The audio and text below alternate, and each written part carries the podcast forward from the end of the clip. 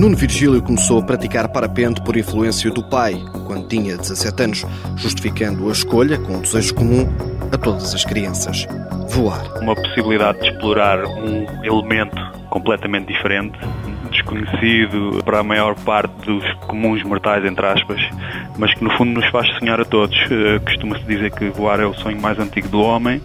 Eu sou um sonhador, mas neste caso posso dizer que hum, alguns dos meus sonhos tornam-se realidade cada vez que vou, não é? Ainda que na prática deste desporto exista tensão e adrenalina ao máximo, Nuno Virgílio consegue retirar outros proveitos da modalidade. Sente-se liberdade, acima de tudo. Eu podia dar inúmeras uh, descrições do, do que sinto.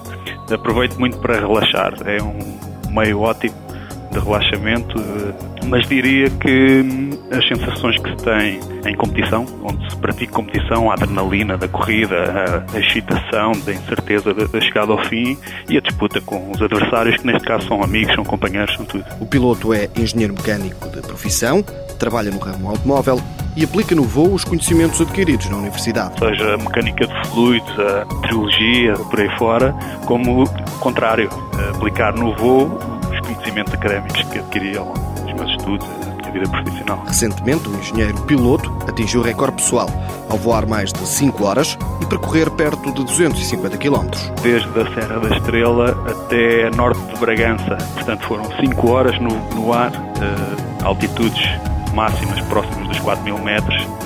Atravessar o Rio Douro é uma experiência indescritível. Nosso país é muito lindo, visto do ar é único. Eu sinto-me privilegiado em cada voo que faço, porque vão perceber porque é que as aves cantam. Nuno Virgílio tem 30 anos. Há três que lidera o ranking nacional. Vice-campeão ibérico e vice-campeão nacional. Na Taça do Mundo nos Pirineus foi 25 e o resultado mais relevante, considera, é um terceiro lugar no Campeonato Pré-Mundial em 2008. Apoio Instituto do Desporto de Portugal.